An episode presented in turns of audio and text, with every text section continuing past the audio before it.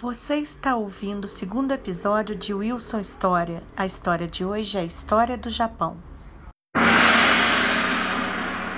Opa, eu sou Gabriel e no Japão existem muitos períodos.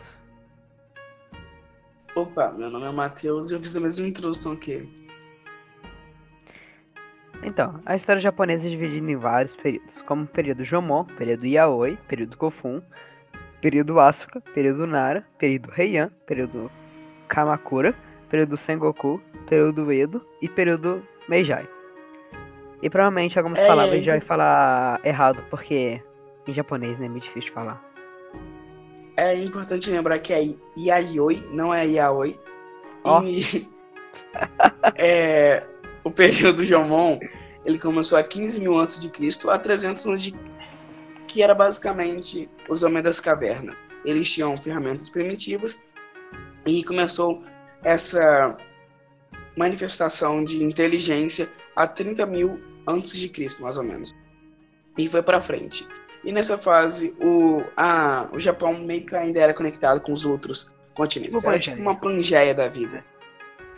É... O povo Jomon vivia também em pequenas cidades, em pequenas comunidades, principalmente moradias perto de rios interiores ou ao longo do litoral, por causa da agricultura e tal. É, eles viviam basicamente da caça, pesca, coleta, essas coisas assim.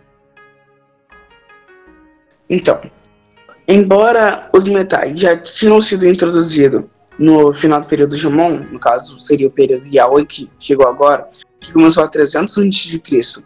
a 300 depois de Cristo, o povo Yayoi continuou a usar suas ferramentas e objetos de pedra no início desse período. Posteriormente, depois, né, as ferramentas de pedra acabaram sendo substituídas por armas, armaduras e outras coisas feitas de bronze e ferro. Com a introdução da agricultura de arroz, as ferramentas apropriadas também tiveram que ser desenvolvidas.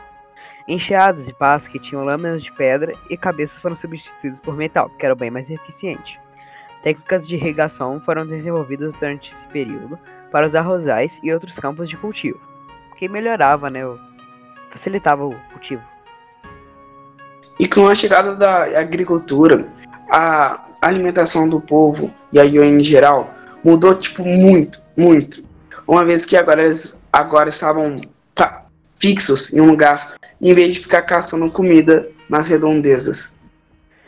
E com isso, né, o período Yaoi marca a transição de- da sociedade japonesa, de bandos de caçadores com pouco, com pouco contato para uma, uma sociedade agrária, metalúrgica, política e militarizada. Os Yayoi estabeleceram umas bases que seria conhecido como o Japão medieval. E é o Japão medieval. E com essa com a introdução do cultivo do arroz e da metalúrgica, que é o estudo do metal. E essa mudança permitiu a expansão da população e o aumento das armas, o que gerou várias guerras no- mais para frente.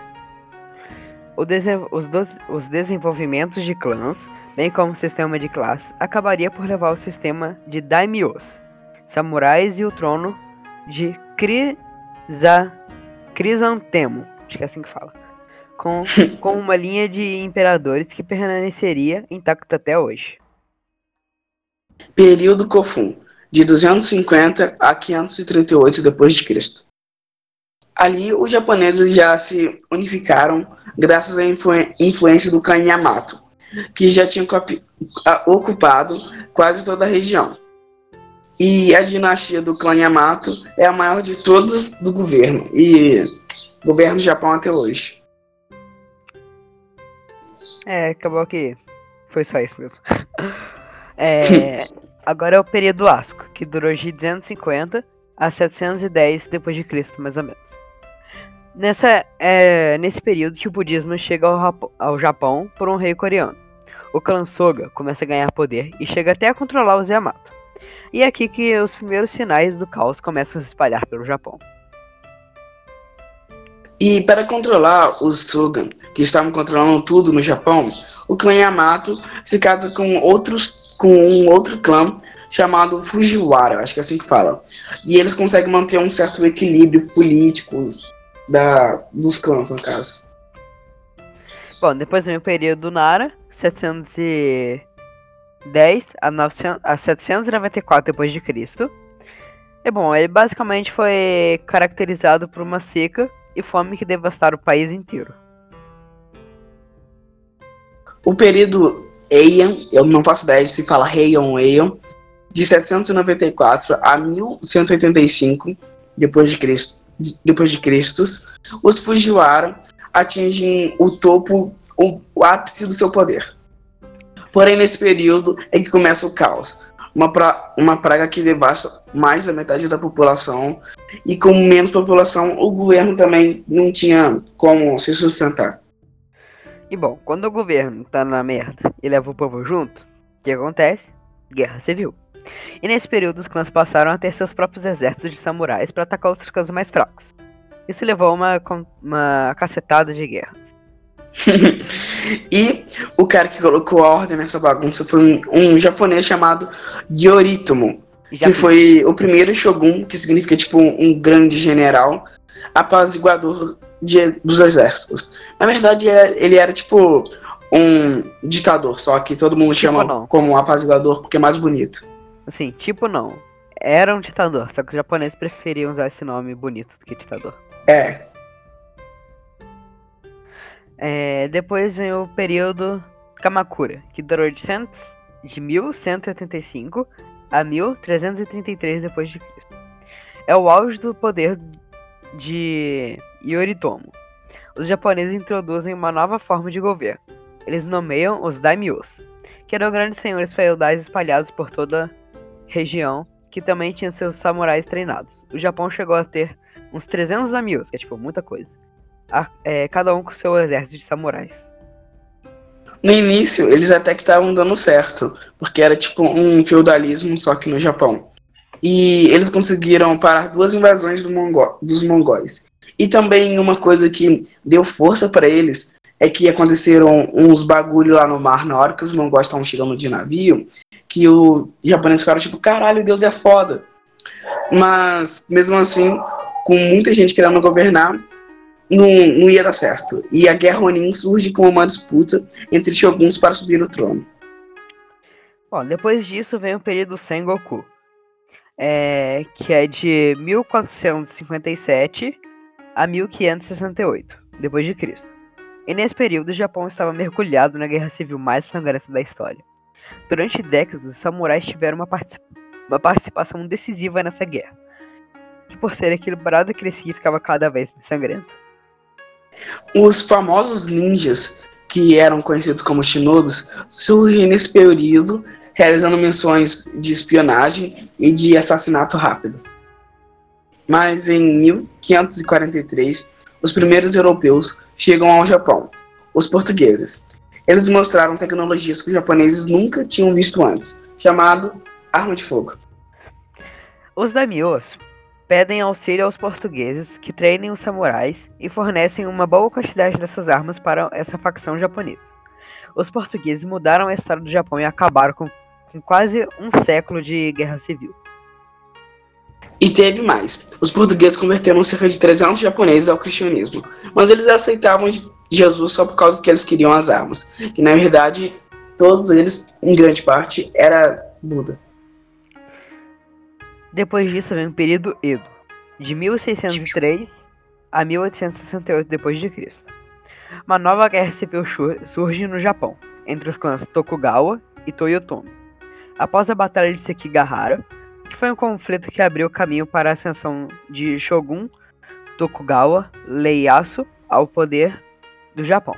Shogun, que foi o, o último que dominou o Japão até 1868.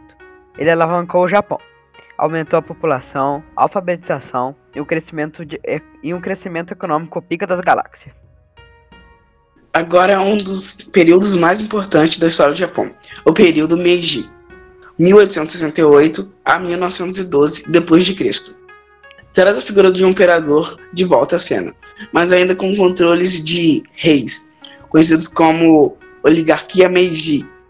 Mas foram esses caras que derrotaram os russos na guerra russa-japonesa, que foi uma baita humilhação para os russos. Eles participaram da Primeira Guerra, ao lado dos Estados Unidos.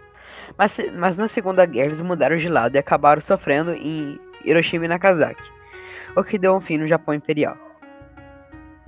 Porém, como uma fênix que ressurge da cinza, o Japão ele conseguiu se alavancar mesmo com as bombas sendo atingidas em Hiroshima e Nagasaki e meio que todo mundo se inspira no Japão como economia de auto autossustentável e limpa de para crescer o desenvolvimento econômico. Além da população, que é muito educada e tal, cultura, é uma sociedade exemplar. Então, esse foi o nosso resumo da história do Japão. E... A gente se inspirou. A gente Aí conseguiu terminar. Nos palmas na edição, tá ligado? Uhul. Coloca aquelas criancinhas falando, oh yeah! Uhum. Vou colocar. então a gente se inspirou, a gente se inspirou, não, a gente basicamente, a gente se inspirou pra caralho no, qual é o nome do canal? Império de Zade. É, a gente, a gente se inspirou muito nele, né, Gabriel? Aham. Uhum. Basicamente é isso aí. Claro que é o primeiro, sempre o primeiro é meio bosta, mas a gente vai aprender a ter uma, um jeito de falar melhor e vai se organizar melhor no futuro. E a gente ainda não tem certeza sobre o que a gente vai fazer no próximo podcast de, de história. Então vamos, vai ser tipo uma surpresa que a gente vai falar no é, dia. Tipo assim, se você quiser, você pode mandar algum tema é, no, no nosso e-mail como sugestão. É, pra gente ver, né, se a gente acha legal o tema e cabe colocando. Mas se ninguém mandar, é, fica por isso mesmo, a gente escolhe algum tema aí aleatório. Nesse mesmo canal, provavelmente. Mano, uma coisa engraçada, que sempre que eu vou falar alguma coisa sobre podcast, quando eu fui comprar meu fone, principalmente, é, as pessoas não sabiam o que era. Eu tinha que falar que era tipo uma rádio, só que na internet. É. Também. é. Bem triste. É. Então foi isso, pessoal. Falou. Falou.